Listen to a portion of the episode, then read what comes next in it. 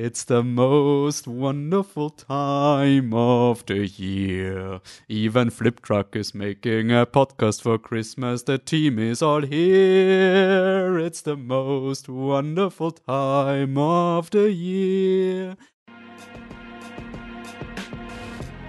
Herzlich willkommen bei fliptetruck.com, dem österreichischen Filmpodcast. Mein Name ist Wolfgang Steiger und bei mir ist das gesamte Team, nämlich Annemarie Darock. Hallo. Patrick Krammer. Hallo. Und Michael Leitner. Hallo. In unserem letzten Podcast 2023 gibt es wieder unser Best of. Wir haben vier PodcasterInnen vier Highlight-Filme 2023. Also, fangen wir an.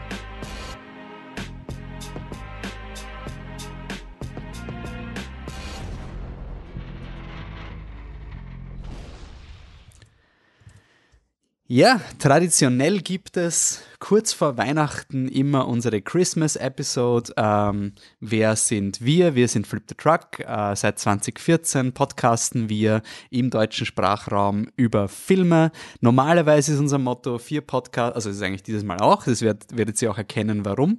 Vier PodcasterInnen, die nicht im gleichen Kinosaal sitzen sollen, es aber immer wieder tun. Normalerweise nehmen wir uns einen Film aus und biegen dann zu drei anderen Filmen ab am Ende des Jahres sagen wir aber, okay, ein bisschen äh, mehr leger. Was sind die Filme, die wir quasi dieses Jahr im Kino gesehen haben und die ihr unbedingt schauen solltet? Also quasi ein bisschen so für die Weihnachtszeit eine Filmempfehlungsliste an Filmhighlights. Genau, 2023 ist liegt hinter uns. Wir werden da jetzt quasi insgesamt 16 Filme auflisten, ähm, jeder von uns vier. Und bevor wir aber quasi in diese Highlights gehen, lassen wir mal das Jahr 2023 Revue passieren äh, und sagen so die High- und Lowlights, also die größten Überraschungen und die größten Enttäuschungen. Ähm, ja, fangen wir mal an. Ähm, Anne, hast du ein, eine größte Überraschung dieses Jahr? Oder was war für dich? Die gleich das diebste Thema eigentlich. Also ich versuche nicht zu sehr auszuholen. Größte Überraschung äh, auf der Biennale, Eröffnungsfilm in mehreren Kinos lief ein ungarischer Film, Explanation for Everything, Magyarázat mindenre. Das ist ein Film, der die politische Situation in Ungarn beleuchtet durch die Augen von heutigen 17-, 18-Jährigen ein bisschen, würde ich sagen. Und in Ungarn ist das halt sehr gespalten. Also du hast halt Fidesz, Viktor Orban und auf der anderen Seite hast halt die anderen, die dagegen sind, so auf die Art. Und so nehmen sich die Ungarn halt auch wahr. Und ich habe in, ich war in Budapest mit meiner Oma, also sie wohnt in Budapest und wir waren im Kino, wie es so bei uns einfach Tradition ist. Und eigentlich wollte ich den Film nicht mit ihr schauen und sie wollte den Film auch nicht schauen, weil sie lehnt ein bisschen auf der Fidesz-Seite und ich halt nicht. Und dann ist immer, war es aber durch einen Zufall, dass wir den Film schauen mussten, weil, weil der andere war schon ausgebucht. Und dann sind wir drin gesessen und es war ein sehr anstrengendes Kinoerlebnis. Bin froh, dass meine Oma sich diesen Podcast nicht anhört, weil also sie hat sehr viel kommentiert, sie, sie hatte sehr viel zu sagen während dem Film, was extrem anstrengend ist. Und dann, ähm, ja, Danach äh, ist dann so ein bisschen eine Diskussion ausgebrochen, weil meine Oma war natürlich auf persönlicher Ebene extrem berührt von, von allem, Erst einmal Fidesz-Angriff und dann auch noch Lehrerinnen. Sie war Lehrerin. Es geht um eine Schulsituation und das hat sie auch abgefuckt. Und dann haben wir ein bisschen gestritten, weil ich gesagt habe, sie soll nicht so laut sein im Kino. Summa summarum, im Ende, am Endeffekt hat ihr der Film gefallen. Sie hat voll drüber nachgedacht und wir konnten voll zivilisiert drüber reden. Und das hatte ich mir nie gedacht, dass das möglich ist über so einen spaltenden Film. Okay, also ähm, als Abschluss cool. Das heißt, äh, ihr habt quasi übers Kino endlich über Sachen reden können, die man im normalen Alltag vielleicht nicht so einfach äh, mir nichts, dir nichts abbricht. Und man möchte nicht. Also ich möchte nicht drüber reden, weil es anstrengend ist, aber es war dann ein gutes Erlebnis, dass sie dass sie doch drüber nachdenken, weil, weil ich bin nicht so crazy extrem unterwegs, aber ich habe halt meine Ansichten und ich versuche die halt auf eine normale Art und Weise zu erklären. Und mhm. jetzt konnte man das drüber reden, jetzt hat er ein bisschen was verstanden, glaube ich, hoffentlich. Mhm. Cool. Ähm, ein Film, der vielleicht nicht so viel Diskussion bei mir ausgelöst hat, aber trotzdem eine Überraschung, war Cocaine Bear. Ähm, einfach nur, weil es ist nicht selbstverständlich, dass so ein schundiger Film auch funktioniert. Also das ist einfach, es ist viel wahrscheinlicher, dass du einen lustigen Titel und einen lustigen Trailer hast, aber das Endprodukt nicht toll ist.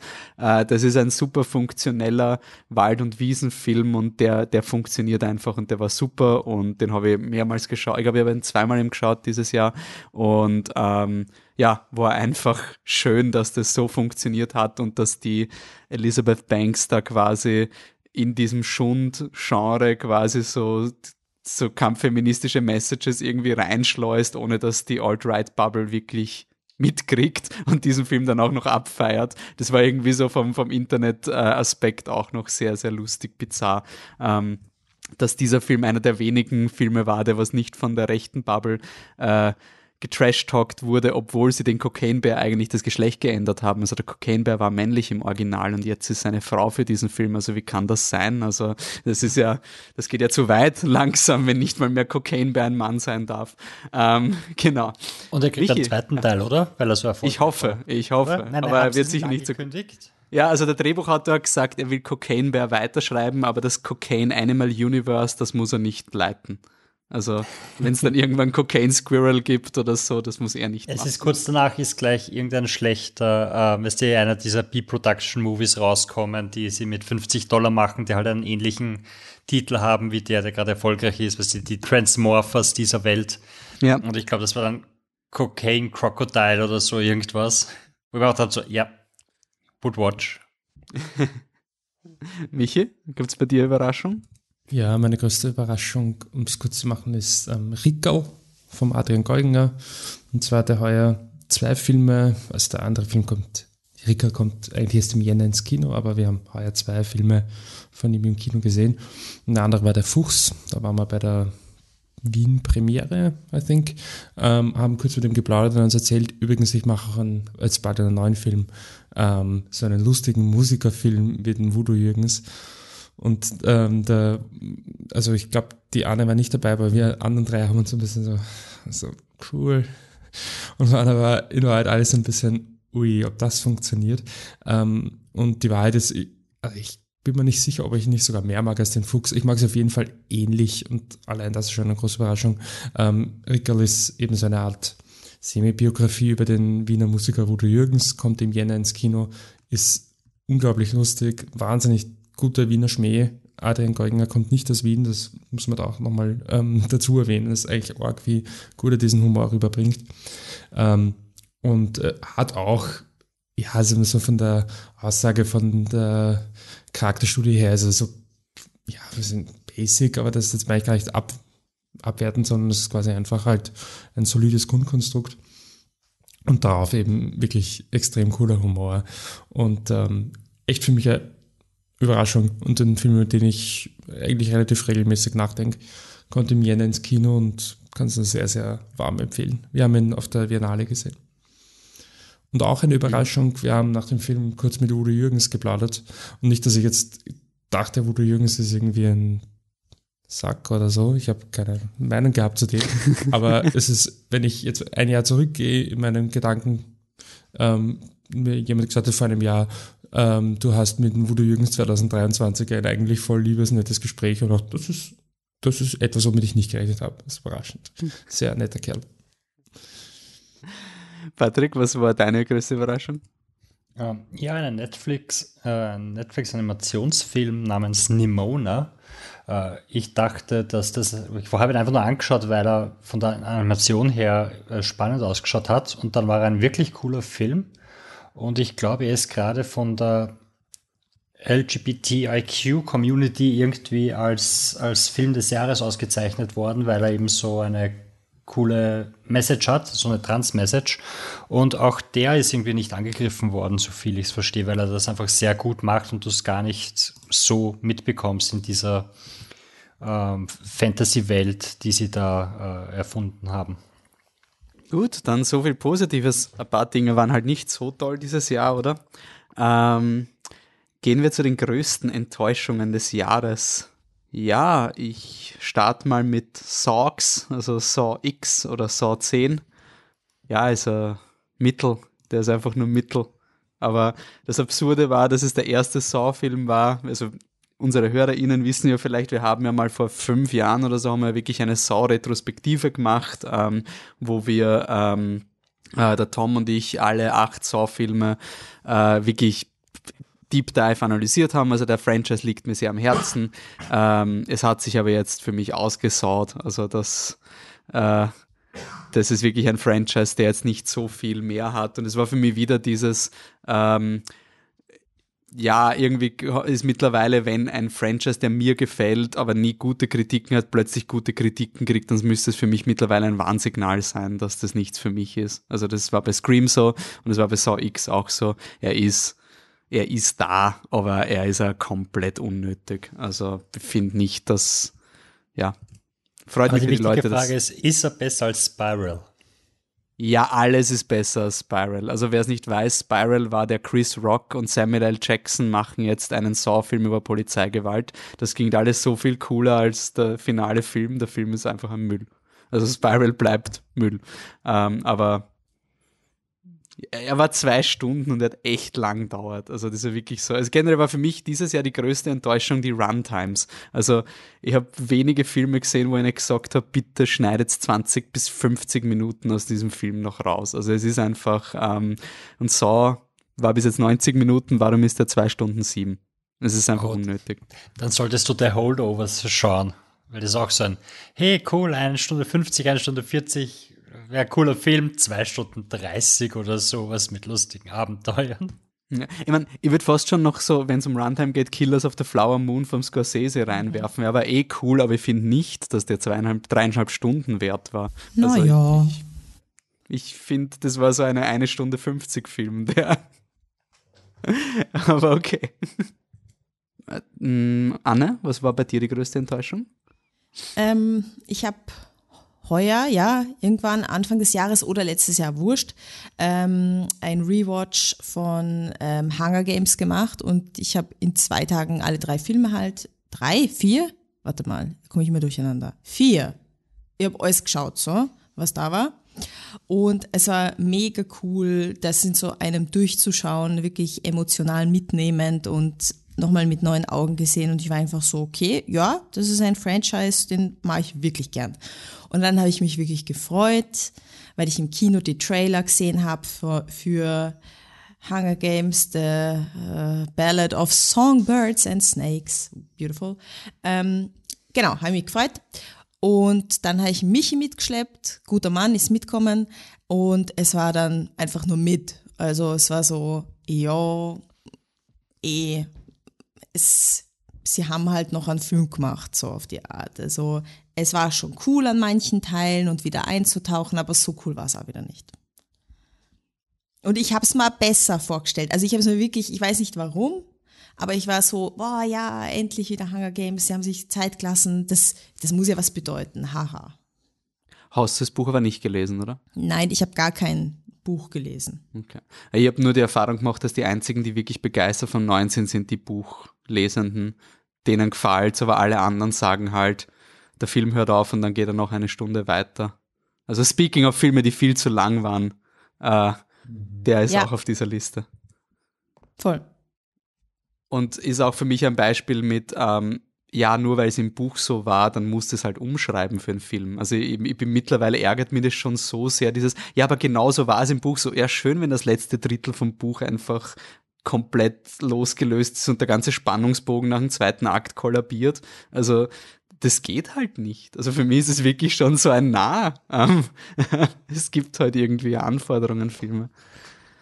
Ähm, Patrick, hat es für dich eine Enttäuschung gegeben dieses Jahr? Oder war ja. die größte? ähm, ich war sehr gehypt auf Infinity Pool. Äh, der ist am Slash gelaufen und ich liebe den, den Vorgänger vom, äh, wie heißt er? Der Brandon Regisseur. Kronberg der Brandon ist das, genau, Sohn von berühmten Cronenberg. Der hat Possessor gemacht und Possessor ist ein ziemlich geiler Film, den finde ich echt leibend und deep und I don't know what. Und dann war Infinity Pool da und ich habe ihn angeschaut und war sehr enttäuscht, also wirklich enttäuscht. Und ich weiß, dass die andere den eigentlich voll mag. Deshalb habe ich mir gedacht, tell me why. Um, tell me why. Ähm, genau. Also den haben wir auf, äh, der lief auf Sky, konnte man den streamen und ich war so, ja, passt. Ich habe bei ähm, Does the Dog Die, muss ich immer schauen, wegen, wegen äh, Knochentrigger, habe gesagt, Michi, was, den können wir schauen. Ähm, Nur kurze Erklärung, das ist eine Website. Das ist eine Webseite, die Trigger, ähm, wo Leute Trigger für Filme ähm, angeben können, ob das vorkommt. Die, diverse, also alles, was dich irgendwie triggern kann, kannst du dort angeben und ich bin halt bei Knochen so. Äh. Und habe ich geschaut und war gecheckt, ja, passt. Und ich habe mir nicht, ich habe mir nicht so viel erwartet vom Film. Also ich habe mal nichts erwartet. Ich habe nicht so wirklich gewusst, worum es geht. Ich habe mir gedacht, okay, Brandon Cronenberg muss ich mal schauen, was der so macht. Ich mag ein Original Cronenberg und schauen wir mal, was der Sohn so drauf hat. Und dann war ich echt so, wow, was für ein Abfuck-Film, wie geil. Also Schauspieler geil, Szenerie geil, eerie Feelings. Ich finde ihn nicht perfekt. Ich finde irgendwie Story macht an vielen Ecken keinen Sinn oder die Message habe ich auch nicht ganz verstanden. Oder ich finde, ich finde, ich glaube, ich habe die Message verstanden, aber es geht in eine Richtung, wo ich mir denke, okay, ich glaube, das passt jetzt nicht mehr mit deiner Message so 100 Pro zusammen. Aber ich hatte ein extrem gutes Filmerlebnis und jetzt will ich noch mehr Possessor schauen. Michi hat ihn auch gesehen. Hast du was zu sagen, Chef? Zu Infinity Pool? Ja. No. Ist okay. Er ist nicht okay. Also wir haben das ganze das ich auch Spektrum alle. in der Redaktion. Ich finde auch, er ist nicht okay. Nein, aber dann wirst du Prozessor lieben. Okay, cool. Freue mich. Okay, Michi, bei dir größte Enttäuschung? Ähm, ja, meine größte Enttäuschung ist, jetzt muss ich schauen, dass ich kein Blödsinn sage, ja, Knock at the Cabin, weil ich immer ähm, Cabin in the Woods sagen will. Ähm, ja, Knock at the Cabin, neuer Film von M. Night Shyamalan, der immer schon so hieß in unserem Podcast. Ähm, der, genau, ist ein, ein, so ein ja, Horror- Thriller-Film. Ich muss dazu sagen, ich habe ihn im Flugzeug gesehen und das ist ein bisschen so, ich weiß nicht, wie es euch geht, aber ich habe das Gefühl, da oben, da bin ich so ein bisschen numb. Also da ist alles, ist alles so okay, alles ein bisschen wurscht. Also so wirklich begeistert von einem Film im Flugzeug war ich selten. Ähm, aber der hat mich schon so ein bisschen gar kalt gelassen. Also ich fand den einfach von, eigentlich ziemlich von Anfang an sehr uninteressant. Also der, die größte Frage, die er in den Raum stellt, war für mich halt eigentlich sehr klar. Und alle anderen Fragen, die er stellt, haben mich nicht interessiert. Ähm, und ich sage deswegen Enttäuschung, weil ich meine, Shyamalan ist eher ein schwieriger Regisseur, der jetzt sicherlich nicht in die Geschichte eingehen wird, als einer der größten to ever do it. Ähm, aber ich finde tatsächlich Old cool. Also ich finde den, der ist ein bisschen underrated. Ähm, ich finde den wirklich legit unangenehm. Also ich, und auch von der Message her und so, ich finde ihn eigentlich ganz cool. Er ist auch ein bisschen campy, aber eigentlich schon ziemlich cool. Und ähm, Knock at the Cabin im Vergleich hat für mich pretty much gar nichts gehabt. Und damit habe ich nicht gerechnet, weil Shyamalan ist dann schon so, wenn ich den Film nicht gut finde, dann habe ich zumindest eine gute Zeit damit. Und das war ehrlich gesagt da nicht der Fall. Ich habe mhm. den teilweise gesehen, weil er auf, auf Sky gelaufen ist und habe dann auch nach einer halben Stunde oder sowas bin ich aus dem Raum gegangen und habe vergessen zurückzukommen. Ähm, weil es, es geht ja quasi darum, dass, dass eine Gruppe von, weiß nicht, christlichen Hardlinern auftaucht bei einer Cabin in the Woods und sagt, ja, sorry, uh, ihr müsst bitte eure Adoptivtochter umbringen, sonst geht die Welt unter. Und wir meinen das ernst. Und du fragst, also ich meine, die Frage des Films ist halt, stimmt das oder stimmt das nicht? Und die beantwortet das so schnell, dass ich dann nicht weiß, welche Frage er dann noch, also was er aufwerfen soll. Und dann war es sehr, sehr, sehr schnell, sehr langweilig. Obwohl ja, ich glaub, er will Ron halt Weasley mitspielt. Er will halt so ein cooles Kammerspiel sein. Das hat er ehrlich gesagt einfach nichts anbracht. Also auch als Regisseur nicht, ja, gut. Zu einfach kein Kammerspielen kommen wir später. Uh. Mhm. Aber kommen wir mal zu unseren Top 4x4 oder Top 16. Ähm, und ähm, Dave Batista hat ja versucht, in Knock at the Cabin quasi sich zu etablieren als dramatischer, ernster Schauspieler aber wir haben ihn schon ein bisschen lieber als lustigen, komischen Charakter vielleicht in Guardians of the Galaxy. Ähm, das mag der Schauspieler vielleicht nicht gern hören, weil er groß angekündigt hat, dass er jetzt quasi ins Serious Acting gehen wird. Ähm, na, bei mir ist äh, Guardians of the Galaxy Volume 3 ganz klar ähm, eines meiner Highlights. Ich habe den Film dann extra noch vor drei, vier Wochen nochmal geschaut, einfach nur um sicher zu gehen, dass, er, dass das jetzt nicht so eine Affekthandlung im Kino war.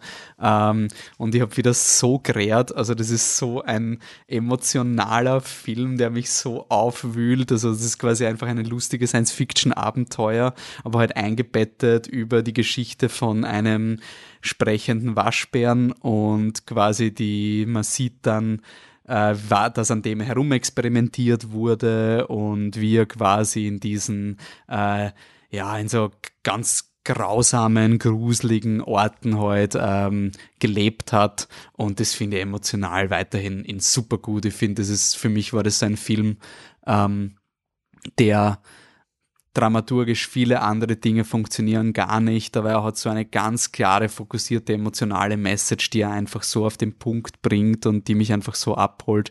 Ähm, und ich habe es interessant gefunden, dass mich dieser Film viel mehr beschäftigt und viel mehr mitgenommen hat als beispielsweise unter Anführungszeichen perfektere Filme wie der neue Spider-Verse-Film. Also der war quasi fehlerfreier in meiner Wahrnehmung. Also den habe ich geschaut und der war ein super Ride und der hat mir einfach taugt und ich war voll zufrieden im Kino.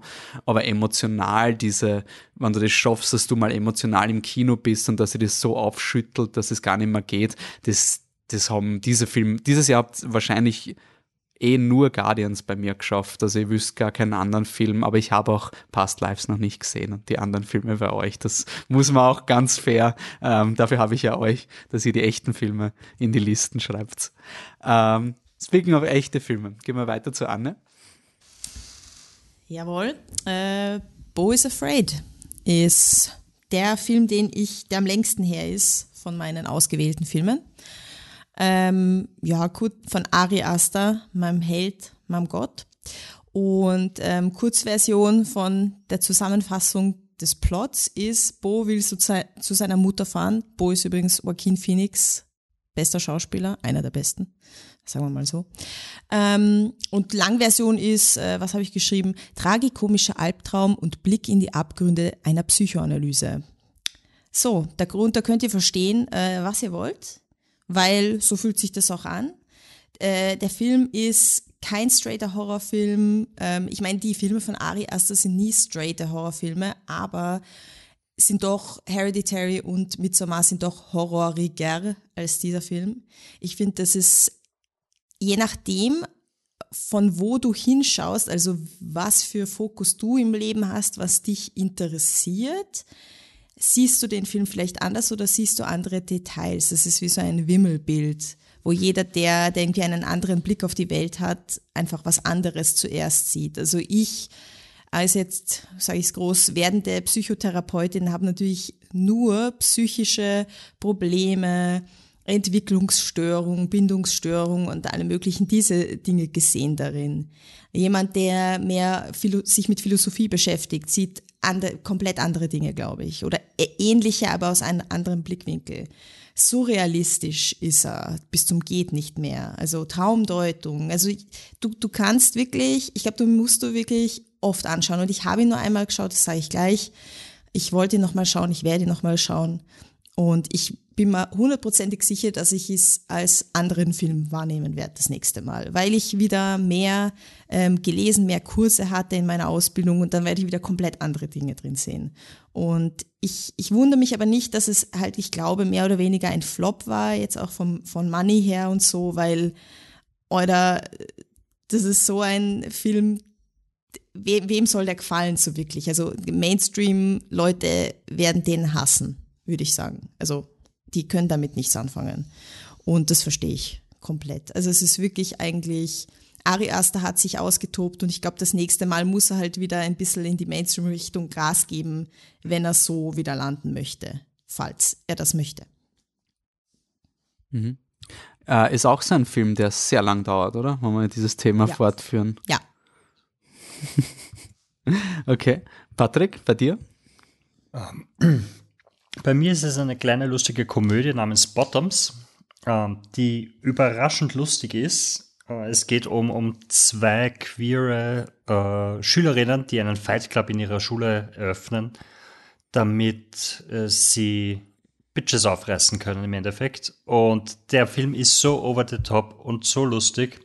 äh, mit unglaublich vielen Gags im Hintergrund. Ähm, der ist einfach nur super zum Schauen. Also ich glaube, der, der wird euch allen sehr taugen. Also es ist die ganze Zeit geht es quasi darum, dass, dass die Schule hat jetzt das große Footballspiel gegen die andere Schule und das findet nur alle 20 Jahre statt. Und das letzte Mal gab es Tote und so weiter, weil das so, so die Rivalry ist.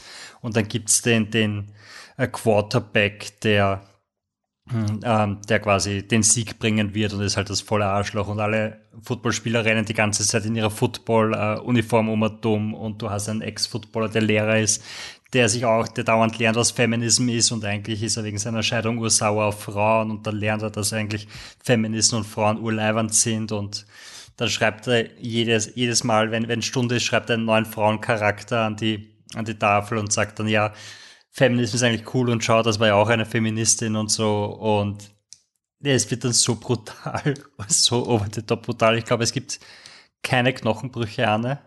Danke dir. Ähm, aber da würde ich vielleicht nochmal checken, aber er ist einfach so geil und ich glaube, der, der belohnt ein zweites Mal schauen, wirklich. Sehr. Mhm. Ähm, Michi, bei dir? Ähm, genau, ich habe es auch quasi chronologisch gereiht und der erste Film, so, den ich am frühesten gesehen habe, ist ähm, Das Lehrerzimmer von Ilkar Çatak. Äh, ein Film, der von Deutschland ins Rennen um den besten ähm, internationalen Film Oscar geschickt wird und wahrscheinlich gute Chancen hat, zumindest nominiert zu werden. Es geht um eine Lehrerin an einem Gymnasium, gespielt von der Leonie Benesch, super gespielt von der Leonie Benesch, die im Endeffekt eine Diebstahlserie aufdecken möchte, vielleicht sogar aufdeckt, weiß man bis ans Ende nicht so ganz genau. Und dadurch aber halt einfach eine ja, Welle an Diskursen auslöst. Ähm, der Film also ist nicht immer super smooth, also gerade jetzt was die Story betrifft, das Storytelling ist jetzt nicht immer top-notch, aber äh, was er halt hat, ist eine irrsinnig starke Hauptfigur, ähm, mit der ich mich halt schon so ein Stück weit auch identifizieren konnte und die einfach zeigt, jetzt ich war schon lange nicht mehr auf einer Schule zum Glück, ähm, aber die einfach zeigt, wie quasi in diesem Setting Schule, das halt aus verschiedenen Gründen äh, einfach sehr, sehr toxisch werden kann, wie man da eigentlich drin scheitert, selbst wenn man es gut meint. Und das war einfach etwas, so ein Thema, so etwas mit so in Richtung Ungerechtigkeit, ja, das mich einfach jedes Mal hat. Ähm, bis du dann irgendwann gar nicht mehr weißt, ob es überhaupt richtig handelt oder nicht. Ähm, ist nicht emotional komplexer Film, ähm, der wirklich gescheit ist, finde ich. Wirklich ein gescheiter Film. Und für all die ernsten Themen, die er aufgreift, eigentlich nie den, nie den Zeigefinger hebt und sagt, so soll man es machen oder so soll man es machen, sondern er kommt ganz, ganz offensichtlich aus einer Perspektive, die, ich nenne es jetzt einfach mal der Einfachkeit halber, woke ist, er kommt ganz offensichtlich aus einer super woke Perspektive und scheitert dann quasi damit dennoch. Aber die FilmemacherInnen sind fix trotzdem woke. Also es geht nicht um das woke Scheiße, dass es nicht funktioniert, ähm, sondern einfach äh, all die Probleme, die du hast, wenn du die Welt als komplexes, ja, als, als komplex wahrnimmst. Ähm, dich wirklich ein sehr, sehr cooler Film, der mich auch sehr lange beschäftigt hat. Nicht nur im positiven Sinne, aber er ist gut. Ähm, schaut ihn, schaut ihn unbedingt. Super Film und Leonie Benisch, ganz toll. Mhm. Okay. Ähm, bei mir war dann quasi nach dem der Guardians-Überraschung, ganz guter Blockbuster-Sommer, äh, der eröffnet wurde. Ähm, aber natürlich gab es einen Blockbuster, der den Sommer für mich ganz klar definiert hat, und das war Oppenheimer äh, von Christopher Nolan. Ähm, würde mich überraschen, ob der bei euch irgendwo drinnen gewesen wäre, wenn ich den nicht auf die Liste genommen hätte oder ob sie alle eh gesagt habt, hey, der Wolf nimmt den eh rein, also habe ich einen Gratis-Slot. Ähm, ich finde es unfassbar, dass Christopher Nolan das geschafft hat, was er geschafft hat. Also ähm, der Barbenheimer, also diese Kombination aus Barbie und Oppenheimer hat natürlich profitiert, ist schon klar. Aber ich finde, ähm, ich finde, es wird dieser Leistung gar nicht gerecht, wie erfolgreich das ist. Das ist, also gerade wenn wir über drei Stunden Filme reden, ich finde, Oppenheimer ist einer dieser Filme, wo ich sage, die drei Stunden merkst du. Also ich habe den ein zweites Mal im Gartenbaukino nochmal geschaut und es war wieder zack, erledigt. Also es ist wirklich so ein Film, der für mich so schnell ist und ich finde es so lustig, wie im Nachhinein gesagt wird, ja, war eh klar, dass das Biopic über einen Physiker, der die Atombombe findet, dass das so kommerziell mehrheitsfähig ist. Na, na, also war es nicht. War, im, Im Nachhinein sind wir immer alle gescheiter, aber die Prognosen für Oppenheimer waren, wenn der 200 Millionen einspielt, dann ist schon gut. Äh, dann kann er sich freuen. Und der Film hat fast eine Milliarde gemacht. Also das ist wirklich einfach so cool, dass in ein, in ein Jahr, wo große Studiofilme links und rechts kollabieren, das agglomeriert sich eher gerade bei Disney, ähm, aber auch nicht nur Disney. Also wir haben dieses Jahr wirklich sehr viele große Filme gehabt mit absurden Budget, also teilweise so 200, 300 Millionen Budget, die dann einfach alle floppen, so die Geistervilla 250 Millionen Budget. Hat denn irgendjemand geschaut? Oder Flash, Indiana Jones, also links und rechts kollabieren quasi diese großen Franchise-Properties. Aquaman wird und, ausreißen. Ja, stimmt, Aquaman. Stimmt, wir haben ja noch Aquaman. Und natürlich kann man das ein bisschen zynisch sehen, also weil natürlich was kommen ist, ist dieses Jahr sind einfach die Computerspiele. Also wir haben dieses Jahr Super Mario gehabt, wir haben Five Nights at Freddy's, also wir haben quasi diese nächste Generation, ähm, die da jetzt äh, bedient wird. Also wer weiß, ob das nächste, was kommt, besser ist. Also die Frage ist, wie sehr man es feiern soll. Aber Oppenheimer war für mich wirklich so dieses Zelebrieren von was absolut Originellen und ähm, filmtechnisch herausragend. Und ich hoffe einfach, dass der alles gewinnt bei den Oscars. Also ich erwarte mir da so einen elf Oscars-Sweep oder sowas oder irgendwie so ein, na also so viel wahrscheinlich nicht, aber ähm, das, das ist wirklich ähm, extrem beeindruckend auch, wie der die Leute wieder ins Kino geholt hat. Und wir werden jetzt eh gleich noch einen anderen Film äh, hören. Aber das war einfach cool zu sehen, dass man plötzlich wieder einen Moment hat, wo Leute Angst haben, dass sie einen Film nicht rechtzeitig sehen und deswegen schnell ins Kino gehen. Beziehungsweise bei Oppenheimer auch wirklich explizit gesagt haben, na, den muss ich mit großem Sound sehen. Also einfach dieses dieses, dieses, das gibt's nicht zu Hause, sondern ich will, wenn diese Bombe dann explodiert, dass dann das ganze Kino rumpelt und sowas. Ähm, ja, großartig, großartige Performance. Ähm, wie kann es sein, dass Nolan so viele gute Filme macht? Ich finde es absolut beeindruckend und ja, natürlich Kandidat auf den Truckflip, ist klar. Da passt doch perfekt jetzt Barbie dazu, oder? Also, als hätten wir es planen. ja, also nächster Film bei mir, Barbie. Eh klar, ich meine, wir haben im Barbie-Podcast, haben wir eh viel drüber geredet. Ähm, ich finde super, dass es diesen Film gibt. Ich stehe immer noch dahinter, dass ich sage, okay, jemand, der sich mit Feminismus viel beschäftigt, jemand, der das schon seit Jahren macht und das auch wirklich lebt, für den ist da nicht viel Neues, keine neuen Erkenntnisse oder so. Ja, absolut, aber ich finde wichtig, dass einfach eine neue Generation auch an wirklich woken Feministinnen einmal einen Berührungspunkt haben die, und, und, und sich das anschauen und sich denken, okay, ja, darüber habe ich irgendwie noch nie, so, es war mir irgendwie klar, aber ich habe noch nie drüber nachgedacht. Und ähm, ein unterhaltsamer Film, keineswegs ein perfekter Film. Es gibt, glaube ich, einige Dinge, die, ein, die man einfach auch so hinnimmt, aber einfach nur magisch, dass man bei, dass man Dinge einfach hinnimmt und sie einen auch nicht, wirklich nicht stören, weil der restliche Film oder auch wirklich die Message und alles so cool ist, dass man einfach sagt, okay, mein Gott, dann sind die Mattel-Chefs, die Storyline von denen ist halt irgendwie so, hm, komisch. Aber es ist wirklich, also mir ist es komplett blunzen, dass es so ist. Also und ähm, ich habe jetzt ein Meme gesehen auf, auf Insta, glaube ich, äh, wo irgendwie so stand, so ja, ähm, können wir endlich sagen, ähm, dass Barbie scheiße ist, jetzt wo der Hype vorbei ist und dann so drunter als Antwort so, nein, können wir nicht, weil er ist einfach gut.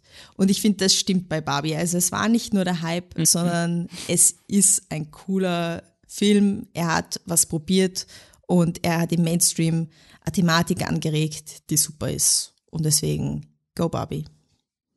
Und kostet und rentabel.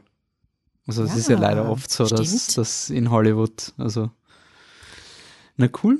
Ähm, Patrick, was ist bei dir auf der Liste? Bei mir ist ein, der Film, den ich, also der längste ist, dass ich ihn gesehen habe, und zwar Asteroid City von Wes Anderson. Um, wie sie, kleiner Wes Anderson-Fan hier. Ähm, den letzten, den äh, The, The French Dispatch, der hat mir aber nicht so taugt. Und ich bin auch jetzt gar nicht so happy mit seinen äh, Kurzfilmen, die auf Netflix erschienen sind.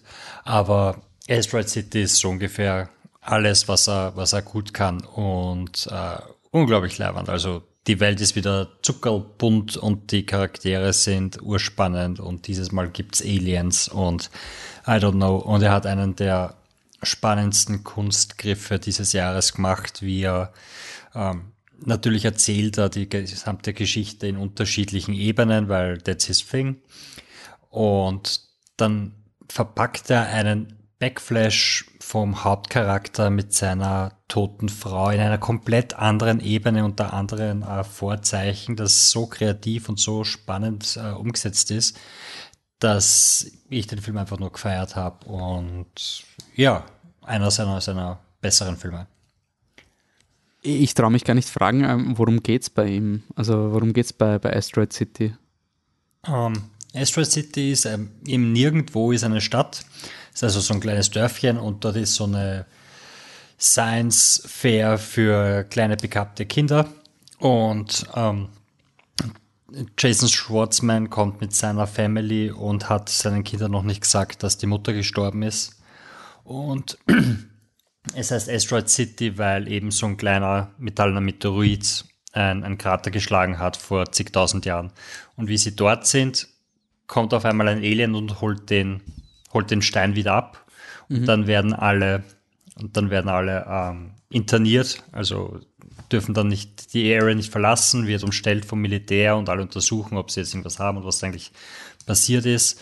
Und es ist ein ganz lustiger Pandemiefilm irgendwie, weil sie sind auf einmal alle unter Hausarrest gestellt und dürfen das dort nicht verlassen und, und reden teilweise äh, durch die Fels miteinander. Also Scarlett Johansson und Jason Schwartzman reden immer, äh, sind benachbarte Hütten und reden über die Fenster. Und es ist so inszeniert, als wären es die Zoom-Fenster.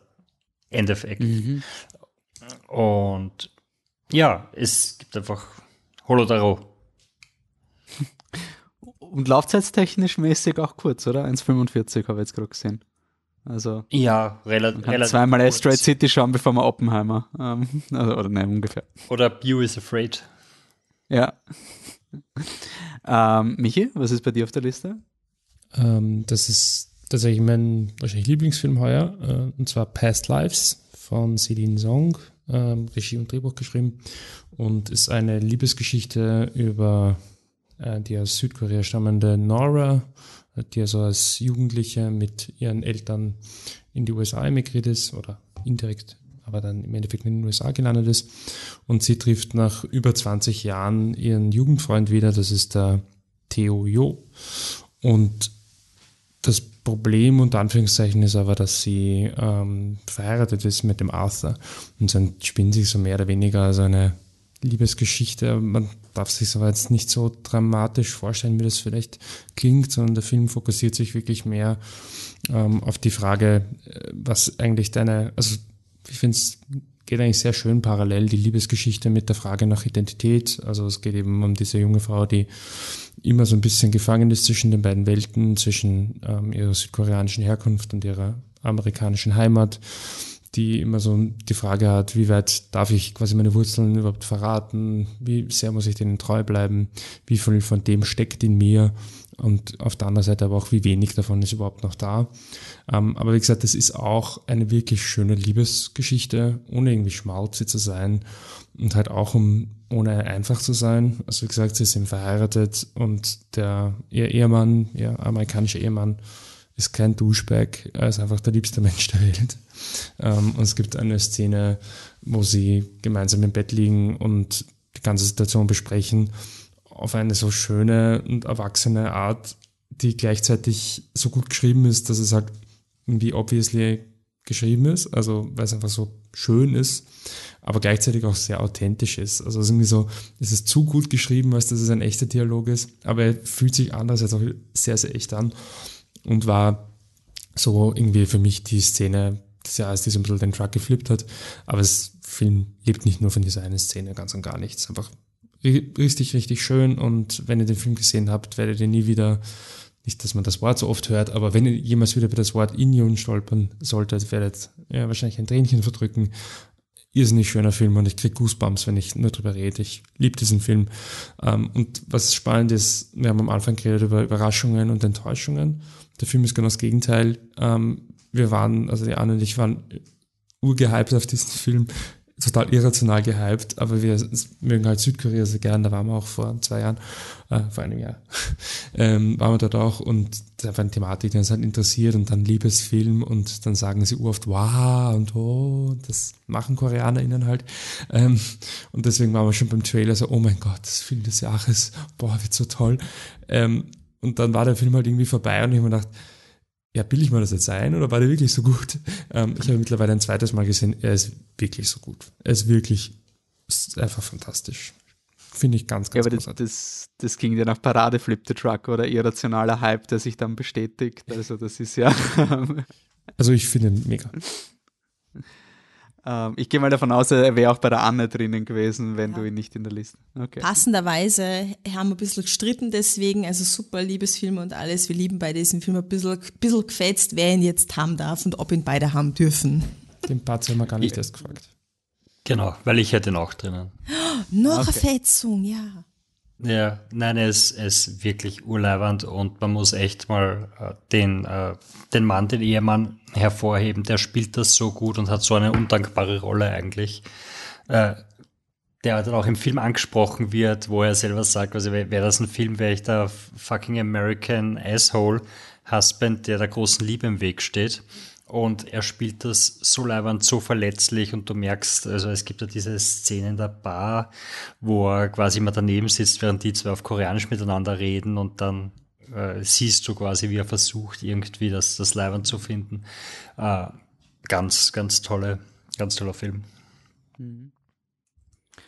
Okay. Ich gehe mal davon aus, dass er eh auch bei mir drinnen wäre, weil ich weiß von einem Arbeitskollegen, der hat zu mir gesagt, ähm, er hat jetzt Past Lives gesehen und bis, bis zu dem F Film hätte er gesagt, wenn du einen Film dieses Jahr im Kino schaust, ist es Oppenheimer und er ändert jetzt seine Meinung, weil es ist Past Lives. Das war so ein Wow, okay.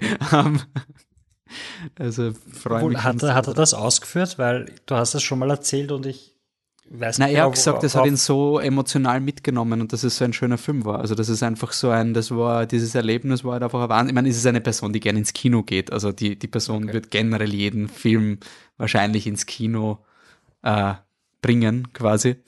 Aber ähm, für ihn war das so ein Must-See-Erlebnis. Und ich glaube, bei dem, bei dieser Person ist eher so, dass, ähm, dass die Person zu Hause nur ein Tablet hat und da kann man solche Filme einfach nicht schauen, quasi. Also so, so intimere Filme quasi, wo es halt, ja, wenn es kurz wegschaust oder sowas, dann verlierst du wahrscheinlich die ganze Atmosphäre und alles.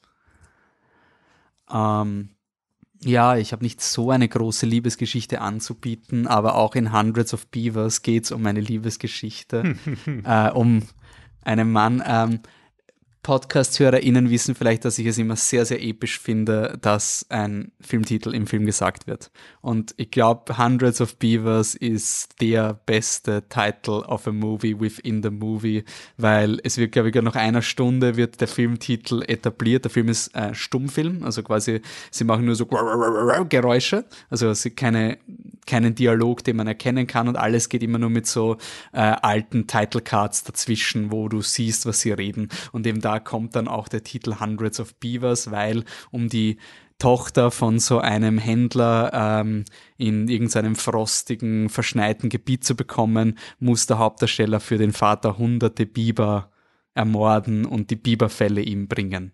Ähm, und deswegen Hundreds of Beavers. Der Film dauert zwei Stunden, ist schwarz-weiß, wie gesagt, ohne Dialog, der erkennbar ist und ist absurd. Also so kreativ dass der zwei Stunden lang genug visuelle Gags hat, dass es nicht fad ist, ist eine Meisterleistung. Ähm, das war für mich, das Slash war dieses Jahr wirklich nicht, für mich habe ich die, die, die Auswahl war nicht so stark, die ich geschafft habe. Ich war aber auch nur in vier, fünf Filmen. Ähm, aber das war für mich so dieser Film, Gott sei Dank war ich da im Slash, also im, im im, in der Kino-Crowd, im Filmcasino, weil der Film spielt sich extrem visuell. Also es gibt total viele Running Gags. Ähm, da geht's quasi, und wichtig ist auch, die Biber sind keine Biber im Sinne von Viechern, sondern das sind Menschen in so crappy äh, Biberkostümen. Also es sind dann menschengroße Lebewesen und es gibt auch Hasen und Waschbären und so weiter. Und es fühlt sich an, einfach an, als würde man ein Computerspiel zuschauen im positiven Sinn, dass man diesem Typen zuschaut, wie er sich langsam seine Werkzeuge baut und immer kompliziertere Fallen baut, um endlich so am Anfang den einen Hasen ist urschwer zu jagen und dann kann er schon die Waschbären machen und es gibt in dieser Welt einfach eine bizarre Logik. Also es ist einfach, der, der hat eine komplett absurde Geschichte und die ist nicht echt, die ist nicht realistisch, aber du als Publikum checkst die Logik. Also wenn, wenn du weißt, okay, ein Baum, wenn ich den umbieg, dann, dann kann ich ein Katapult daraus bauen und dann 30 Minuten später äh, kannst du ein Katapult mit einem rotierenden Baum, der wie ein ähm, ja, Propeller ist, verwenden, um einen, einen Waschbären zu fangen. Das ist, der Film belohnt so sehr diese absurden Roadrunner-Humor-Dinge und ich weiß nicht, wie der gemacht wurde, wie jemand auf die Idee kommen kann, so einen Film zu machen und dass er dann auch noch gut ist und unterhaltsam. Das ist für mich der Inbegriff eines Filmabendfilms, weil den muss man gemeinsam schauen und einfach Spaß haben und, und lachen über die Blödheit, die da onscreen passiert. Ähm, ja, einfach originell extrem originell, mutig und äh, danke für Slash, dass es quasi solche Filme auch highlightet, die du, die würdest nicht im Kino sehen, glaube ich. Und ich glaube auch nicht, dass er im Kino so ultra der, der, der, der Kommerz-Klassiker werden würde, glaube ich mal. Also das ist so der Inbegriff eines Festivalfilms, der dann von Leuten empfohlen wird und in irgendwelchen Kreisen vielleicht weitergeht und sonst erinnert sich niemand an diesen Film. Aber trotzdem wichtig, dass es ihn gibt. Er hat auch, er ist auch irgendwie sehr, also während diese ganzen Indie-Games, die es gibt, ein Film wäre genau das. Diese Dinge, wo du mal was ausprobieren kannst und dich in der Weirdheit verlieren kannst. Also vor, vor tausend Jahren gab es so ein Click-and-Point-Adventures, hat Edna bricht aus geheißen, wo du ein, ein Mädel bist, dass das irgendwer in der, in der Klapsmühle sitzt und der hat einen imaginären Hasen, der quasi ihr dabei hilft auszubrechen und überall sind Gags und Visual Jokes versteckt und genauso ist dieser Film auch. Also der ist, der ist wirklich unglaublich unterhaltsam. Ich bin wirklich neugierig, ob er ein zweites Mal aushält. Ähm, Nur kurz auflösen, weil sonst muss ich flüstern, weil die Anne mir das so zeigt, so im Sinne von, hey, wollen wir das nicht spielen? Ich habe schon gespielt. Sorry. okay. Ah, okay. Passt. Dann machen wir weiter, Anne. So, jetzt wieder mal was Ernstes hier, gell?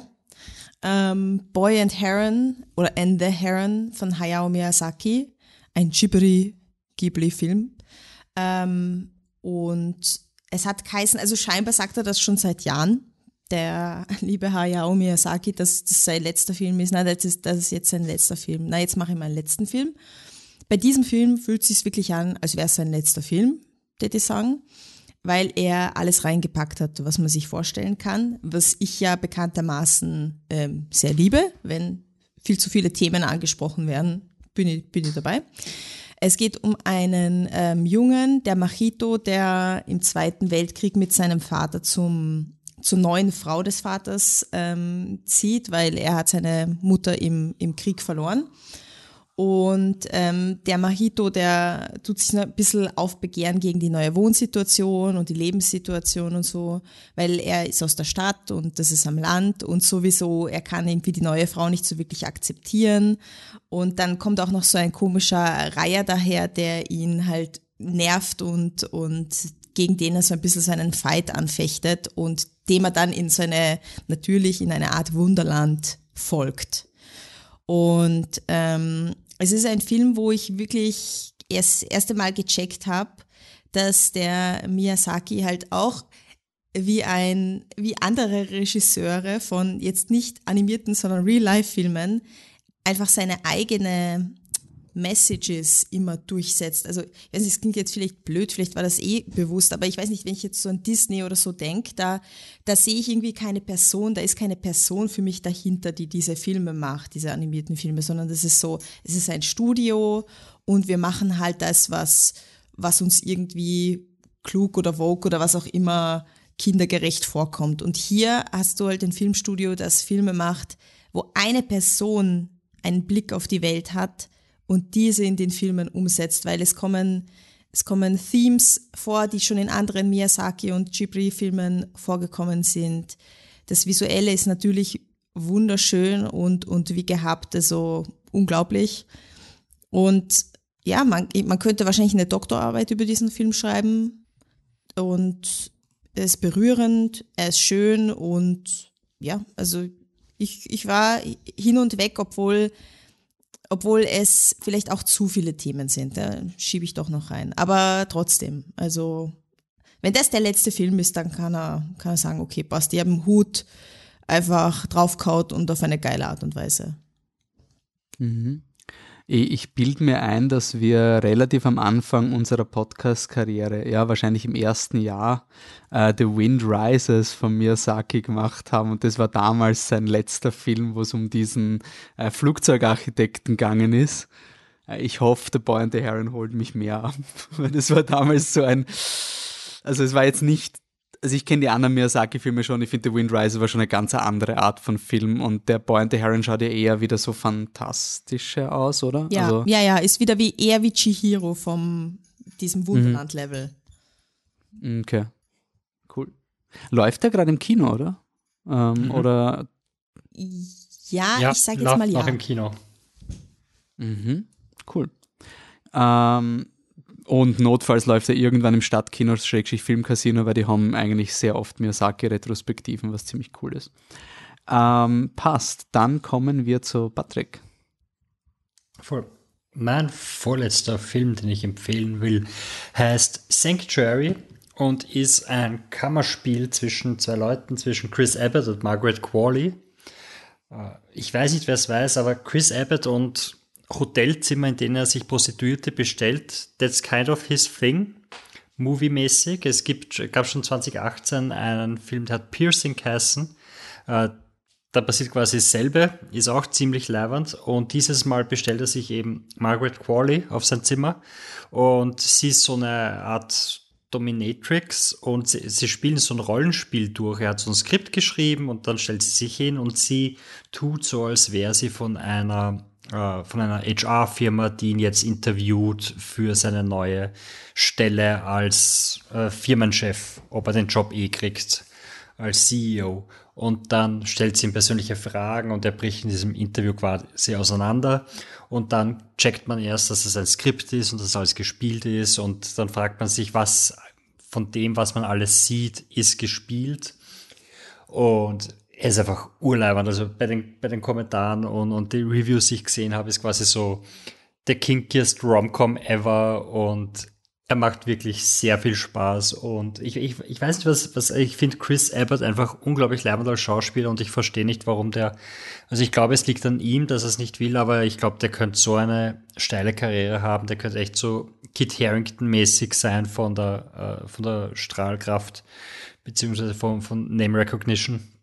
Und ist es nicht, dass es, glaube ich, nur eine persönliche Entscheidung ist, dass er lieber in seinen kleinen Indie-Kreisen bleibt, um dort seine Sachen zu machen. Er war auch der Hauptdarsteller im Possessor, über den wir heute schon geredet haben.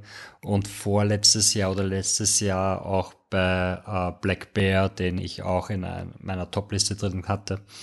Und Sanctuary ist wieder awesome und den sollt wieder schauen. Mhm. Ich meine, ich würde mich karrieretechnisch nicht an Kit Harrington ja, aber du weißt, wer hat nie Kit Filme Harrington gemacht. ist und, und du weißt nur, Chris Abbott ist der Dude, der, der vor, vor zig Jahren mal in Girls war. Und Chris ah, Abbott kann halt ja. echt schauspielern. Also der ist echt ein Wahnsinn. Ja. Okay, dann kommen wir zur letzten Runde eigentlich, wenn ich das so am, am Radar habe. Äh, ein Film, der chronologisch ähm, eigentlich bei mir. Wollen wir äh, Michi auch Ah, Michi, mein lassen? Gott, nein, nein, nein, ja, ja, klar, klar, klar, sorry. Kein Problem. Oder, oder lassen wir aus. Nein, nein, Weiß können wir gerne machen. Schau mal, welchen Film hättest du vorgeschlagen, Michi? Ähm, Anatomie eines Falles, geht das? Ja. Erlauben wir es? Okay. Nein, ja, okay. Ähm, es ist ja heißt er, französischen spreche ich nicht aus, ähm, ist von Justine Dreh, ein Regisseur, den ich sehr mag, ähm, hat Victoria gedreht, eine kleine Liebeskomödie, die viel smarter ist, als viele Leute wahrhaben wollen. Warum, weiß ich nicht, aber es ist wirklich kein 0815 Kommentar, richtig cool. Also Sibyl gedreht, ein Film, der offensichtlich ambitioniert ist, aber meiner Meinung nach ja, ein bisschen, ja, ist nicht so ganz fokussiert. Und jetzt kommt halt Anatomie eines Falles, den viele Leute beschreiben als eine, als die beste HBO-Miniserie des Jahres. Ähm, und tatsächlich hat er halt diese, also also ein klassischer Kriminalfall. Es gibt, geht um die Sandra Hüller, spielt die Sandra. Sandra Boutier ist eine, Deutsch, äh, eine deutsche äh, Schriftstellerin, die mit ihrem französischen Ehemann in den französischen Alpen lebt. Und im Endeffekt, man sieht den Mann eigentlich in der ersten Szene gar nicht. Die Sandra führt ein Interview, ähm, also ja, beantwortet ein Interview und von oben hört man nur vom Dachboden, dass der Mann halt irgendwie urlaut Musik hört. Man weiß nicht, ist das eine Provokation oder warum macht er das? Weiß man nicht. Eingeführt wird der Ehemann dann eigentlich erst als Leiche. Und die große Frage, die sich stellt, ist, ist er jetzt wirklich aus dem, aus dem äh, Dachfenster gefallen, einfach weil blöd grennt, oder hat äh, die Ehefrau danach geholfen? Und im Endeffekt wird sie dann des Mordes angeklagt und muss sich dann eben vor Gericht verteidigen. Der Film beschäftigt sich aber nicht so sehr mit der Frage, ob sie das gemacht hat, oder das ist nicht der Fokus vom Film, was vielleicht den einen oder anderen dann ein bisschen enttäuscht. Ähm, aber wenn man sich darauf einlässt, ist es ein irrsinnig cooler Film über, über Beziehungen, schon Liebesbeziehungen in erster Linie, aber man könnte es wohl auch auf zwischenmenschliche Beziehungen im Allgemeinen ummünzen, wo einfach immer wieder Momente hergenommen werden. Und weil das eben, ja, im Gerichtssetting ja auch Sinn macht, ähm, einfach minutiös analysiert werden und in eine gewisse Richtung interpretiert werden. Und was dann heißt, ja, wir haben sie gestritten. Und dann sagt sie, ja, eh, aber das war halt immer so bei uns. Also sie haben ständig gestritten. Ja, aber es war trotzdem eine gute Beziehung. Und ähm, was der Film halt irgendwie sehr, sehr gut aufzeigt, ist, dass du halt zwischenmenschliche Beziehungen ganz einfach nicht ähm, analysieren kannst. Also du kannst nicht einfach hergehen und sagen, ähm, das bedeutet X und das bedeutet Y und das so und so und so und so und ihr habt 17 Mal im Monat gestritten, dann ist es eine schlechte Beziehung.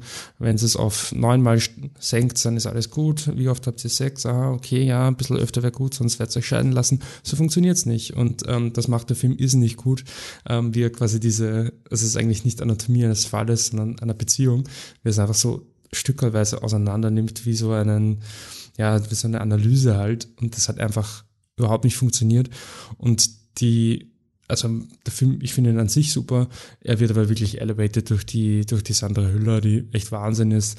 Und so dem, dem Ganzen, was er schon sehr eigentlich eine distanzierte Betrachtung ist, ähm, halt auch wirklich eine starke emotionale Komponente gibt, wo sie einfach dann vor Gericht teilweise auch, ja, also nicht sie selbst, aber durch ihren Anwalt halt ihren Mann schlecht dastehen lässt, einfach weil es halt taktisch Sinn macht. Du einfach merkst, dass sie einfach total, ja, durch, durch Knochen und Mark fährt, das einfach so, das passt einfach nicht, so, so kann man das auch nicht sagen und fühlt sich aber falsch an. Und so kriegt das halt auch eine starke emotionale Komponente.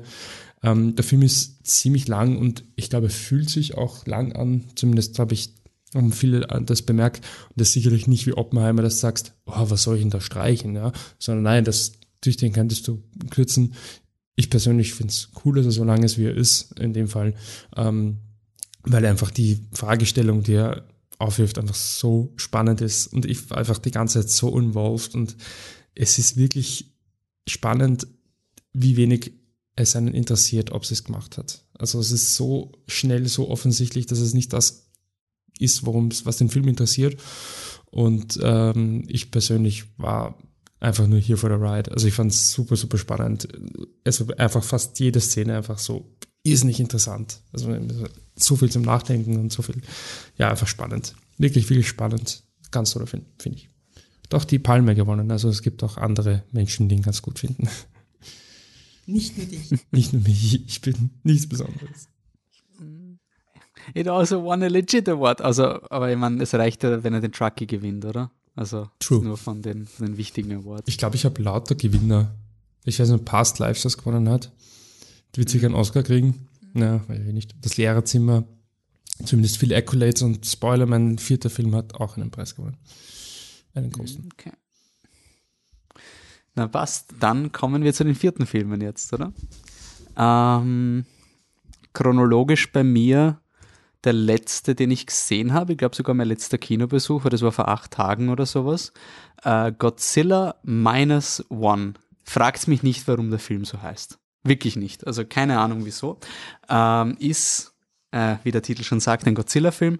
Der Unterschied ist aber, dass äh, es sich hier um eine japanische Produktion vom Filmstudio Toho handelt, die heute seit 1954 Godzilla-Filme produzieren. Also es sind nicht die amerikanisierten Godzilla, die es jetzt in, in den letzten Jahren gegeben hat.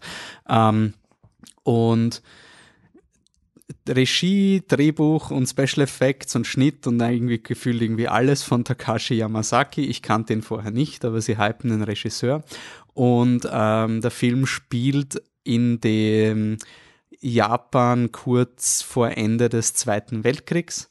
Ähm, also Godzilla ist ja immer so ein politisches Kommentar auf Radioaktivität und wir können es in unserem Katalog auf unserer Website ähm, reinhören. Wir haben da quasi ähm, eine mit dem Filmmuseum einige Retrospektiven zum Thema Godzilla gemacht, dass es wirklich ein Thema ist, dass es zwar natürlich trashige Godzilla gibt, aber man kann auch ernste politische Godzilla-Filme machen. Äh, und Godzilla Minus One ist zweiteres. Es ist ein ernster politischer Film. Ähm, und in diesem Film geht es um einen äh, Kamikaze-Pilot, der sich quasi vor, wie es schon absehbar ist, dass der Zweite Weltkrieg ähm, nicht in einem Sieg für Japan enden wird, faked er quasi, dass sein Kamikaze-Flugzeug kaputt ist und muss jetzt quasi als in dieser Schande kommt er zurück ins Post-War Japan und ihm wird halt quasi gesagt, Leute wie du sind der Grund, warum wir den Krieg nicht gewonnen haben. Also diese ganze Schande-Kultur und dieses Ding.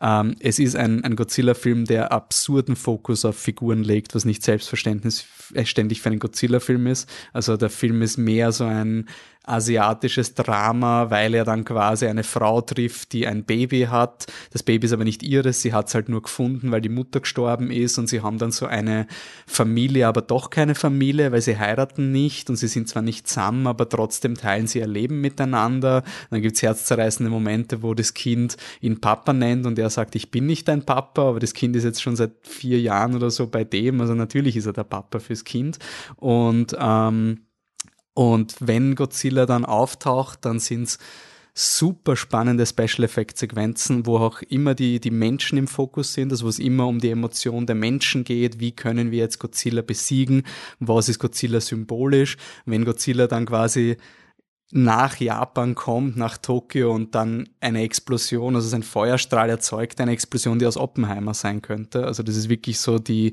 de facto visuell plakativ, die Atombombe wird jetzt gerade auf Tokio geworfen. Also das ist auch dem Film ganz klar, mit welcher Symbolik er spielt.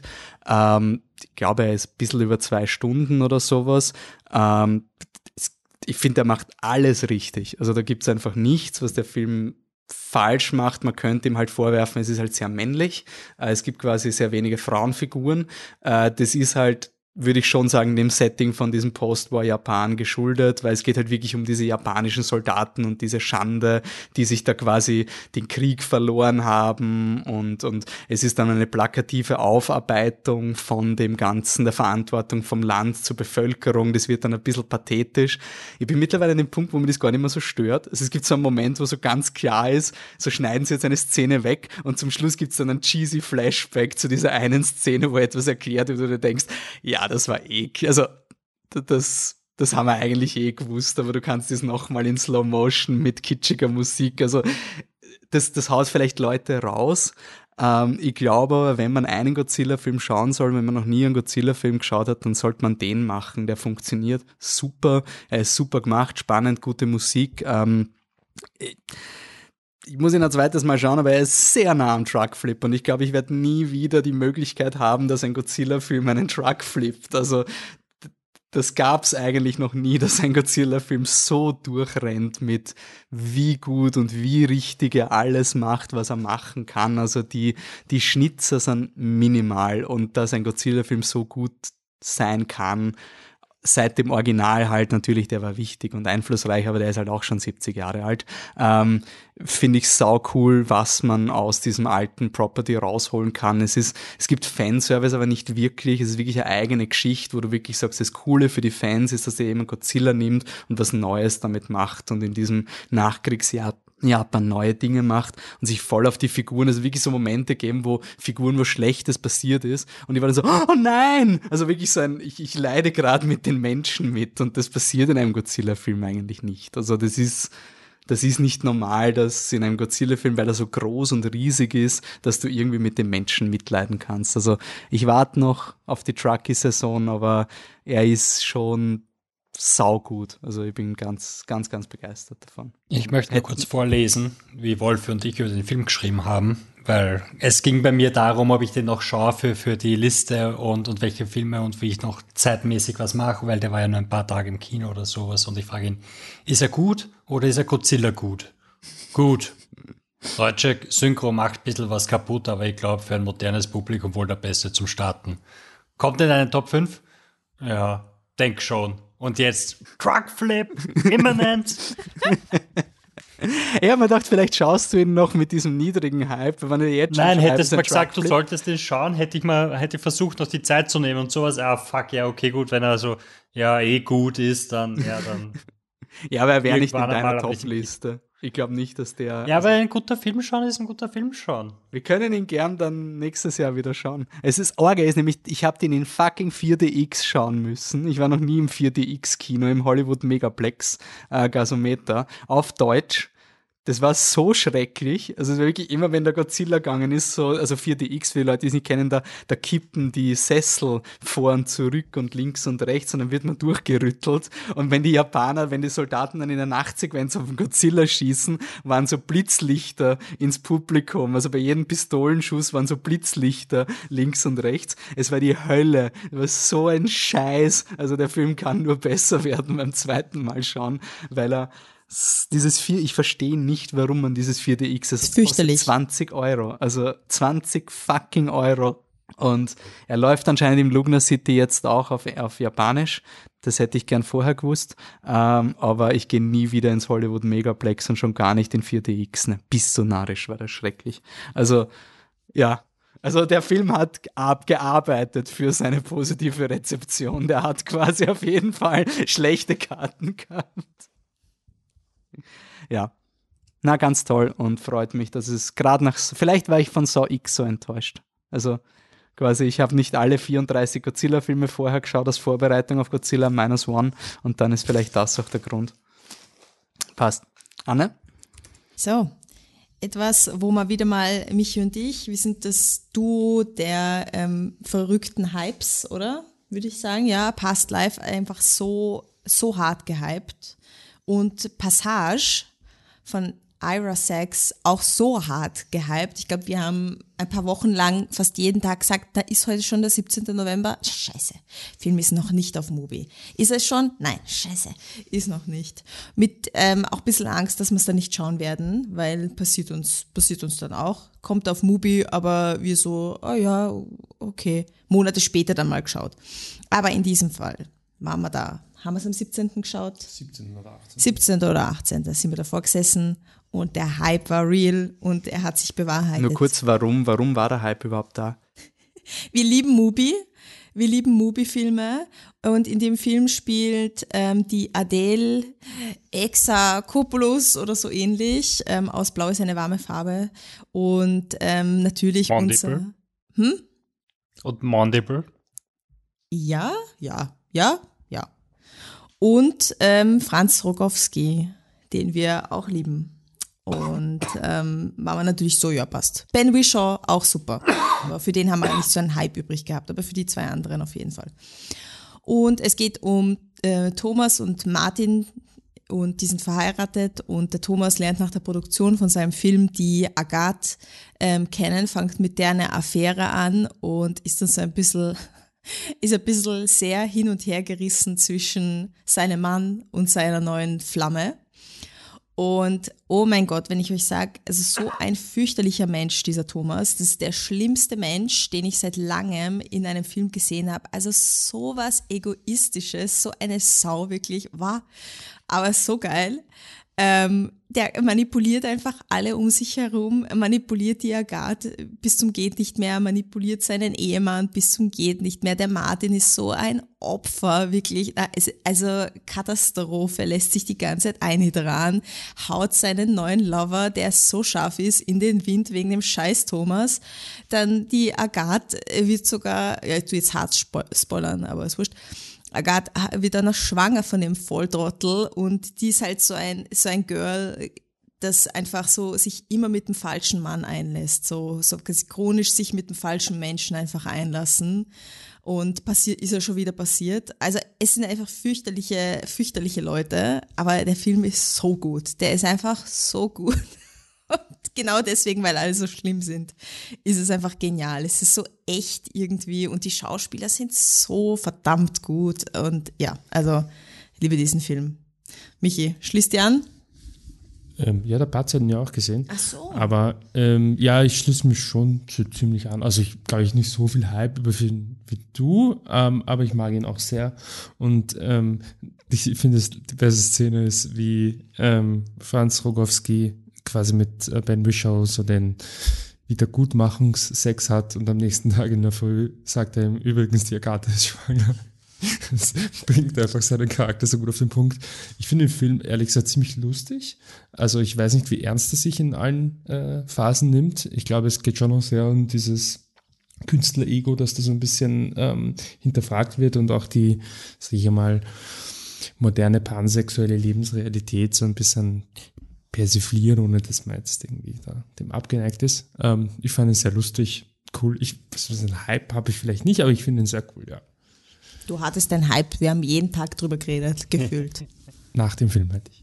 Okay, nach dem Film nicht mehr, aber weil wir haben ihn geliebt, glaube ich. Also so nach dem Schauen waren wir echt so, oh mein Gott, was war das bitte? Ja, ich dachte auch, dass er sehr viel sexier ist, als er am Ende dann war.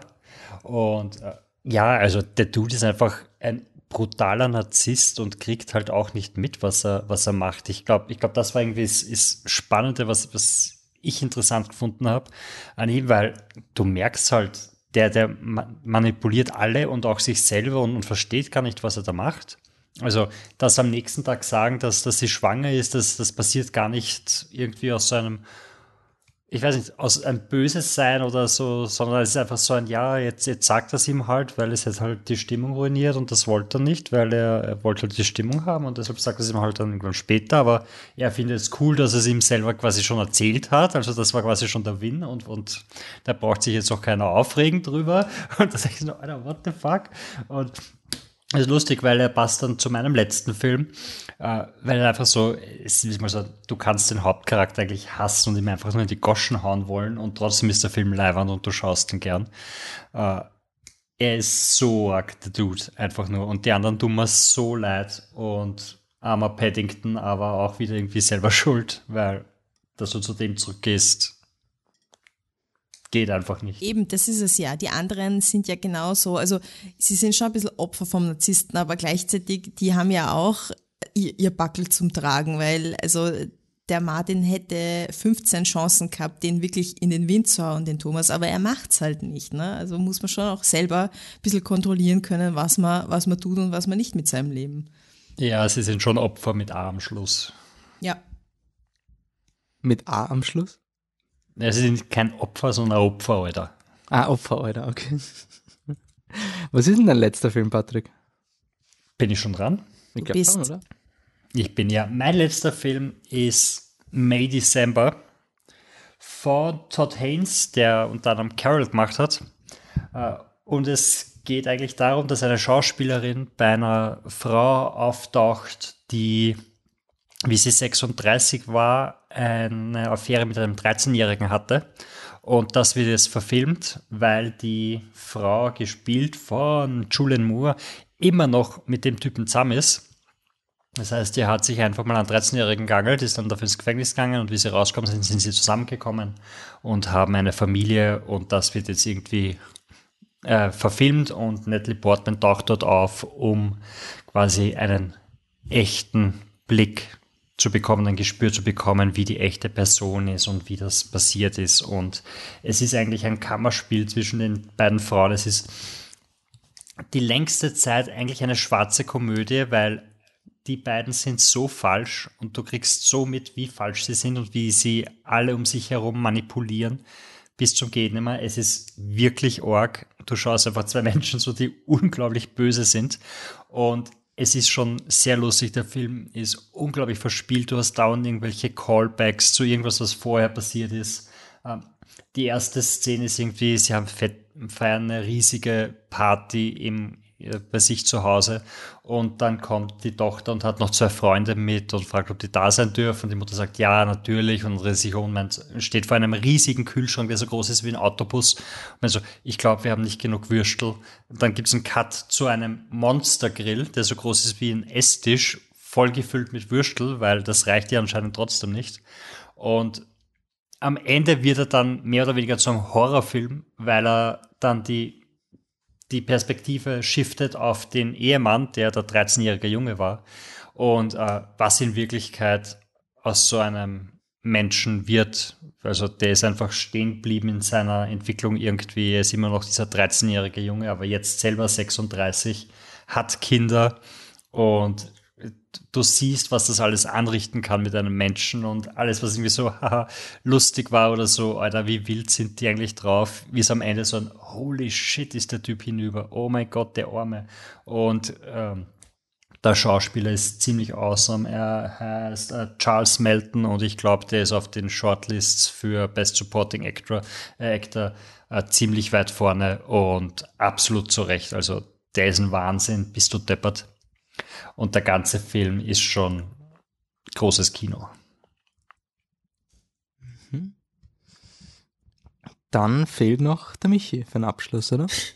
Ja, Anne kugelt den Schauspieler und findet, findet ihn auch schon gut, obwohl sie den Film noch gar nicht gesehen hat. Ähm, die, genau, der letzte Film, was ist es dann? Poor Things, genau. Ja, Poor Things, ähm, auch so ein bisschen vielleicht ja, eine Vorschau aufs nächste Jahr, weil der bei uns auch erst nächstes Jahr startet, beziehungsweise für die, die noch Glück haben, ob es noch Karten gibt, aber im Filmcasino läuft er zu Silvester. Auch ganz coole Aktion eigentlich. Ähm, genau, Poor Things, neuer Film von Jorgos Lantimos, ein Regisseur, den, der in unserem Podcast äh, sehr, sehr beliebt ist, Film gemacht hat wie Dogtooth, ähm, The Favorite, Lobster. The Lobster, Killing of a Sacred Deer, zum Beispiel fast die ganze Filmografie durch. Ähm, und in seinem neuen Film geht es um Emma Stone, die spielt äh, Bella Baxter. Bella Baxter ähm, ist eigentlich, bringt sich, nimmt sich das Leben. Ähm, er fischt die Leiche aus der Themse, I think, ähm, und äh, haucht ihr neues Leben ein mit dem Gehirn ähm, eines Säuglings. Und das bedeutet, dass wir dann. Gehirn von ein, wem? Bitte? Mit dem Gehirn eines Säuglings. Das heißt, wir haben Ah, okay. einen, äh, es ist nicht realistisch, ja. ähm, wir haben dann quasi ein, ein Baby im Körper von, von Emma Stone. Ähm, und ähm, das ist dann so, dass sie natürlich irgendwie, also sehr tollpatschig ist am Anfang und sich äh, auch nicht so gut artikulieren kann, etc. Ähm, und halt erstmal so ein bisschen die Welt kennenlernen muss. Der Film fokussiert sich aber doch relativ schnell und relativ klar darauf, dass sie vor allem auch ihre Sexualität ähm, entdeckt. Also sie kommt halt drauf, hey, wenn man sich da zwischen die Beine greift, das ist eigentlich ziemlich leibernd ähm, und hat halt gleichzeitig nicht die, keine sozialen, kennt keine sozialen Normen. Das heißt, sie sitzt am nächsten Tag beim Frühstück und fragt halt ähm, den, quasi, also sie wohnt eben beim, beim William Dafoe, diesem Wissenschaftler zu Hause und fragt dann quasi den Assistenten von ihm, hey, hast du das schon mal probiert? Das ist so cool, schau, und nimmt sich halt die Banane und sagt, schau, das ist so geil. Ähm, und er ist halt dann natürlich voll geschockt und so. Ähm, dann kommt äh, ähm, Mark Ruffalo ins Spiel, der sich dann quasi ihr, ihr annähert und ihr dann halt auch so quasi gewisse Sachen zeigt, wie das halt alles so funktioniert. Nur, dass ihr das dann irgendwann einmal nicht mehr reicht, weil der Mark Ruffalo, der schafft das irgendwie nur zweimal am Tag und das ist viel zu wenig. Ähm, und im Endeffekt ist es ein Film, der halt sich, ja, der halt einfach diese pure Lust quasi einfach ähm, ungefiltert halt wiedergibt. Und es gibt einen Film heuer, den hätte man auch wahrscheinlich unter die Enttäuschungen rein können. Ähm, der schreibt einmal Patriarchat zerficken. Das ist aber kein so toller Film, deswegen will ich gar nicht sagen, welcher Film das ist. Aber wenn es einen Film heuer gibt, oder dann halt nächstes Jahr, der das Patriarchat zerfickt, im wahrsten Sinne des Wortes, ist der Film. Ist einfach, äh, Emma Stone pudert einfach nur herum, weil Pudern ist das Leibendste, was gibt. Und äh, dann prostituiert sie sich, weil, Alter, da kriegt man sogar Geld dafür, wie geil ist das denn? Ähm, es ist sehr, sehr, sehr lustig. Ähm, ich glaube nicht, dass es unbedingt ein Film ist, der jetzt super deep ist. Also es ist diese Sexualität jetzt auch nicht das einzige Thema in dem Film, ja, aber schon sehr dominant. Ich glaube nicht, dass es ein Film ist, über den man, wie die Annes bei Boy Aaron gesagt hat, eine Doktorarbeit schreiben könnte. Ich glaube, die Doktorarbeit wäre relativ kurz, ähm, zumindest auf der Bedeutungsebene. Aber es ist wurscht. Er ist einfach sehr, sehr, sehr lustig und sehr cool und halt einfach die Perspektive vom Film. Das, den haben nur Dudes gemacht eigentlich. Das Drehbuch hat Tony McNamara geschrieben. Ähm, aber die Perspektive ist wirklich on the point und ähm, wirklich, wirklich leibernd. Um, einfach ein richtig, richtig leibender Film. Und Emma Stone ist wirklich toll. Ich war ein bisschen ein Emma Stone-Skeptiker immer. Da komme ich mir so ein bisschen blöd vor, nachdem ich den Film gesehen habe. Also wirklich ähm, sehr super Performance und ganz Film einfach ist nicht leibend. Mhm. Dann freuen wir uns auf die Oscarsaison nächstes Jahr, oder? Ich glaube, da ist wenig dabei. Der Batze hat ähm, erwähnt, dass der Holdovers zweieinhalb Stunden dauert. Das ist tatsächlich der einzige Film, glaube ich, der im Race ist, den ich heute gesehen habe, den ich nicht wahnsinnig mag. Alle anderen mhm. finde ich zumindest okay. Gut. Mhm. Ähm, das heißt, der Film Poor Things selber kommt dann wahrscheinlich im, Q im Quartal 1 irgendwann bei uns es ins kommt Kino, am 18. oder? Also, Jänner oder so. 18. Also Jänner, okay. Mitte Jänner. Mhm. Und wie gesagt, ähm, zu Silvester und am 30. Dezember ähm, im Filmcasino zwei Vorführungen. Ich hab, bin zu Silvester nie in Wien, deswegen für mich keine Option, aber vielleicht gibt es ja jemanden, der das probieren möchte. Ja, ansonsten können wir wie jedes Jahr unseren Truckflip des Jahres anbieten, oder? Quasi, wenn man zu Hause schaut, welche Szene könnte man reinlegen, dass genau um Mitternacht dann zum Beispiel der Truckflip in Dark Knight, letztes Jahr war es das Batmobil in der Batman macht Vroom Vroom. Äh, dieses Jahr würde ich sagen, ist am besten, wenn man um 22.04 Uhr und 12 Sekunden Oppenheimer startet. Ähm, dann geht sich der Trinity-Test, also dieser Atombombentest, nämlich genau zu Mitternacht aus. Äh, ich würde nur vorausschicken, Nolan spielt ein bisschen mit Zeit und der Countdown ist vielleicht nicht in Echtzeit. Also lasst euch nicht verwirren, wenn ihr dann Oppenheimer schaut und bei 10, 9, 8 und der Film ist aber erst bei 9. Also das könnte sein, dass das äh, äh, eine künstlerische Freiheit ist. Aber ja, und dann hat man noch eine Stunde im neuen Jahr, wo man deprimierende Verhörszenen gemeinsam schaut. Also ich weiß nicht, ob es dann overall die beste Filmempfehlung oder sowas ist fürs neue Jahr. ähm, genau, im neuen Jahr. Also haben wir noch ein paar Honorable Mentions oder haben wir eigentlich alle schon erwähnt? Also habt ihr noch irgendwas, was ihr unbedingt reinwerfen wollt? Unbedingt. Ähm, ich glaube, ich, ich erwähne einfach noch äh, Killers of the Flower Moon von Martin Scorsese. Super Film. Ich finde ihn nicht so lang. Ich finde genau richtig. Hm. Und ähm, ein Wahnsinn, dass dieser Regisseur, der eigentlich jetzt vom Alter her eigentlich am Ende seiner Karriere sein könnte schon oder ist, einfach so einen Film raushaut, der so ist, ja, auf der Höhe meiner Karriere mache ich halt sowas. Also wirklich arg toll und die Schauspieler klasse. Und dann möchte ich noch erwähnen Decision to Leave, Frau im Nebel von Park Chan-wook. Park Chan-wook so. Ähm, ja, ein Hitchcock, ein koreanischer Hitchcock-Film. Mein Problem mit Park Chan-wook-Filmen ist, dass sie sehr distanziert und kühl sind für mich. Deswegen kann ich nie so eine emotionale Wärme dazu aufbauen, dass ich sage, boah, ja, der Film irgendwie. Aber ich glaube, das ist gewollt, das ist einfach seine Handschrift und deswegen lebe ich damit. Und der Film war super und ich möchte ihn nochmal sehen, weil ich weiß, dass ich eben, ich komme immer raus aus diesem Ding mal, ah, irgendwie war der nicht so. Aber ich komme dann später immer drauf, dass es, dass es eben dieses kühle, distanzierte ist, was einfach jedes Mal ist. Deswegen, ich mag seine Filme, obwohl sie mich einfach eiskalt und zitternd zurücklassen. Mhm.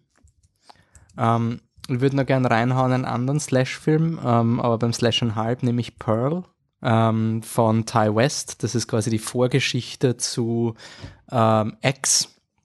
Ähm, ist deswegen finde ich sehr interessant. Also Ty West ist irgendwie mit diesen zwei Filmen erschienen und hat da, äh, keine Ahnung, der hat so viel Hype erzeugt und so viel Anforderungen, was er da macht, dass er da einfach zwei so ikonische Filme macht. In X geht es quasi um eine Gruppe von Personen, die quasi so einen Rated X Sexfilm bei einer Farm drehen und da gibt's halt so gruselige alte Leute, die dann diese jungen, hübschen Kids ermorden. Äh, das ist so ungefähr das Framing und Pearl ist jetzt quasi die Vorgeschichte von diesen creepy alten Leuten. Ist für mich deswegen so cool, weil es ein Prequel ist, das völlig egal ist, ob du es zuerst schaust. Also äh, ich glaube, es ist wirklich völlig wurscht und Szenen aus Pearl sind plötzlich total geladen, weil du es aus X kennst, aber umgekehrt, glaube ich, werden Szenen aus X total geladen, wenn du Pearl kennst. Also ich glaube, es ist wirklich einer dieses Prequels, wo ich wirklich sage, es ist wirklich völlig egal, in welcher Reihenfolge. Es gibt auch keine Spoiler, dass man sagt, okay, du musst unbedingt den zuerst schauen. Und ich habe so spannend gefunden von der von der Bildsprache, dass Ty West einerseits einen richtig schundigen Ex-Film macht und mit Pearl so richtig pretentious Zauberer von Oz, äh, die Magie des Kinos, Tarantino, Martin Scorsese, also das ist eher so in diese Art von, ich mache einen Film übers Filme machen und über die, über die Liebe zum Kino irgendwie und das eingebettet in einen Horrorfilm. Ähm, und äh, ja, habe irgendwie, ist für mich so dieser Lucky Loser, weil ich vergesse ihn da an und er ist sau cool. Ähm, und ich freue mich auf den dritten Teil in dieser Trilogie, der heißt, glaube ich, Maxine.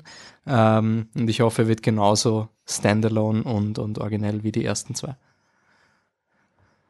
Ja, ich habe dann noch, bei einem habe ich eine Frage, war, war Spider-Man Beyond the Spider-Verse dieses Jahr?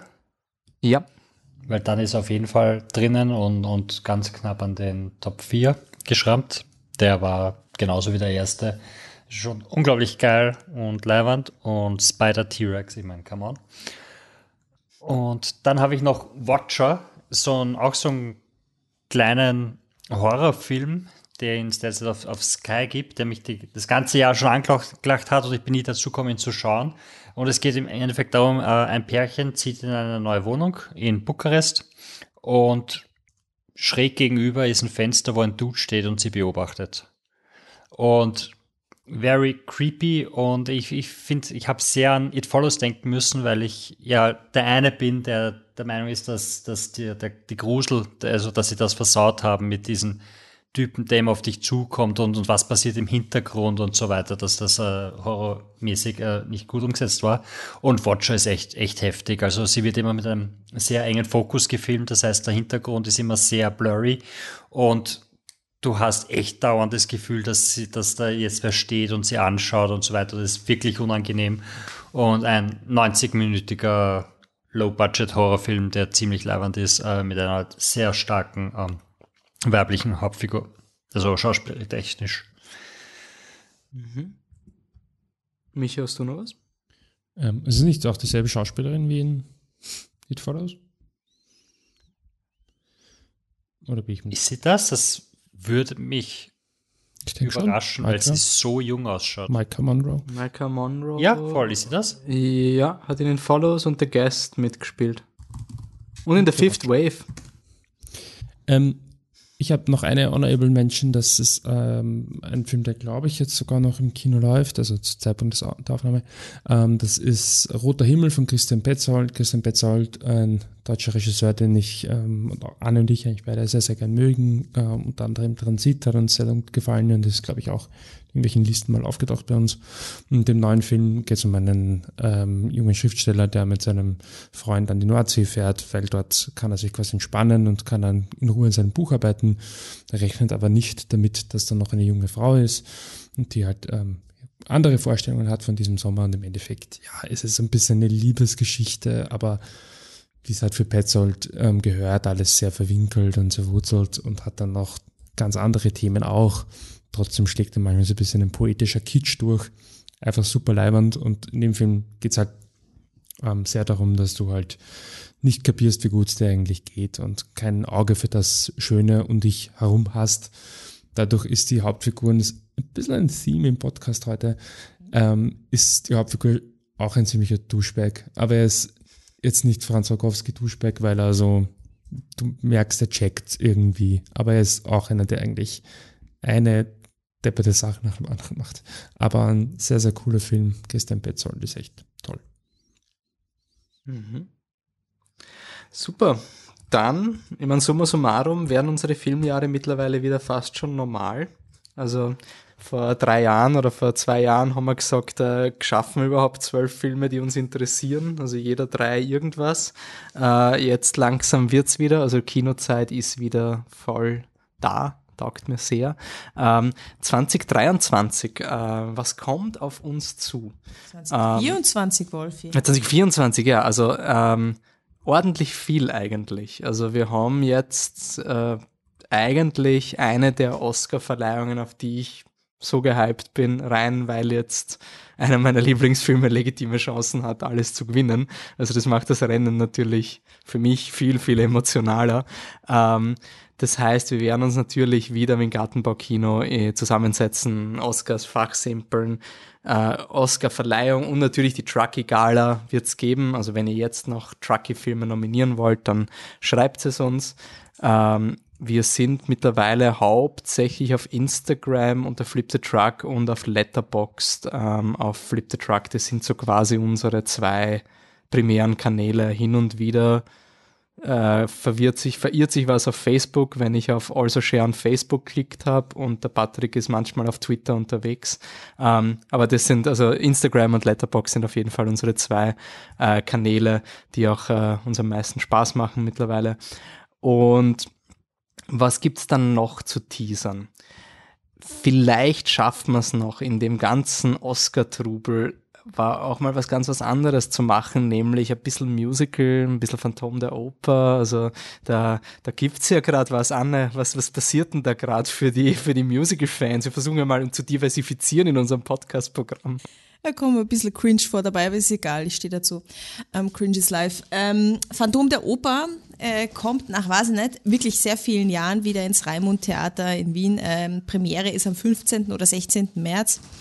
Und ähm, ich liebe Phantom der Oper, seit ich in meiner Jugend bin, frühen Jugend. Ich habe für meine Matura vertiefend auf Französisch ein Vergleich, ähm, also quasi eine Analyse über Phantom der Oper, das Musical und, äh, nein, Phantom der Oper, das Originalbuch von Gaston Leroux und ähm, Schön und das Biest gemacht und so, also wisst schon, totale Craziness. Und deswegen habe ich mir gedacht, naja, wenn schon denn schon, gibt's eine Verfilmung. Ähm, unterstütze ich zwar nicht mit fucking Gerald Butler, aber scheiß drauf, ist trotzdem Phantom der Oper.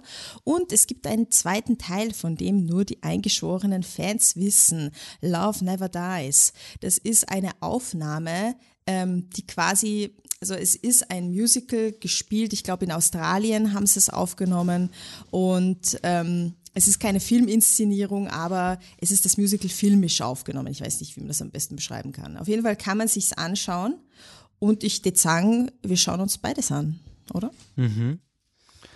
Und ich glaube, einen Cello-Film haben wir da auch noch im Programm. Ich glaube, ah, Opera. Genau. Und ja. es war einmal 1946. Ich weiß nicht, warum der da drin war. Ähm, aber das sind die vier Filme, auf die wir uns gemeint. Es war einmal der Film, ja, Die Schöne und das Biest quasi anscheinend die erste Adaption von diesem Film. Passt hervorragend. Äh, wenn die nicht gut ist, schauen wir die Disney-Version. Das ist so ein bisschen unser Backup, unsere Backup-Produktion im Programm. Genau. Dann ähm, werden wir nicht umhin kommen, einen Oppenheimer-Podcast zu machen irgendwann. Ähm, vor allem, wenn es auch einen Godzilla-Film gibt, der da thematisch dazu passt. Also ich meine, das ist ja ähm, alles aufgelegt mittlerweile. Und genau, also absolutes Programm 2024. Da werden wir auch zehn Jahre. Ähm, ja, das heißt, wir setzen uns wahrscheinlich mal auf einen Kaffee mit euch zusammen und ähm, äh, wir haben überlegt, ob man nochmal unsere 128 Filme, aber im Kaffeehaus, nicht vorm Mikrofon mit euch ausrollen und dann einfach nochmal abstimmen und schauen, ob nochmal Interstellar gewinnt oder ob ihr da in der Lage seid, die Mehrheit zu kippen und irgendwie einen anderen Film äh, quasi, vielleicht schafft es doch Paträne, jungen Freund Flammen oder die beste aller Welten. Ähm, genau, das steht noch am Programm damit äh, endet jetzt mal das Jahr 2023 für uns. Äh, unsere zehnte Staffel endet noch nicht, die endet im, im April. Äh, mal danke fürs Zuhören. Danke, dass ihr den Podcast unterstützt. Wie immer leben wir von Mundpropaganda. Wir sind weiterhin unabhängig finanziert. Heißt einfach, wir finanzieren die Infrastruktur privat, um den Podcast zu hosten. Das heißt, äh, wir haben auch kein Werbebudget und brauchen dementsprechend auch eure Teilnahme. Also idealerweise empfehlt ihr diesen Film-Podcast überall, links und rechts, oben und unten. Sprays Flip the Truck aufs Gartenbaukino. Ähm, pickt irgendwelche Sticker, sonst irgendwas, who knows, äh, überrascht uns einfach. Auf jeden Fall danke, dass ihr ihr euch bitte selber ausdruckt. Genau. Ja, ja, ja. Also, ähm, auf jeden Fall danke für die Unterstützung. Danke euch drei, dass ihr auch wieder dabei wart. Ähm, und wir hören uns im neuen Jahr zu einem Special Podcast. Bis dahin, ciao. Tschüss. Tschüss. Tschüss.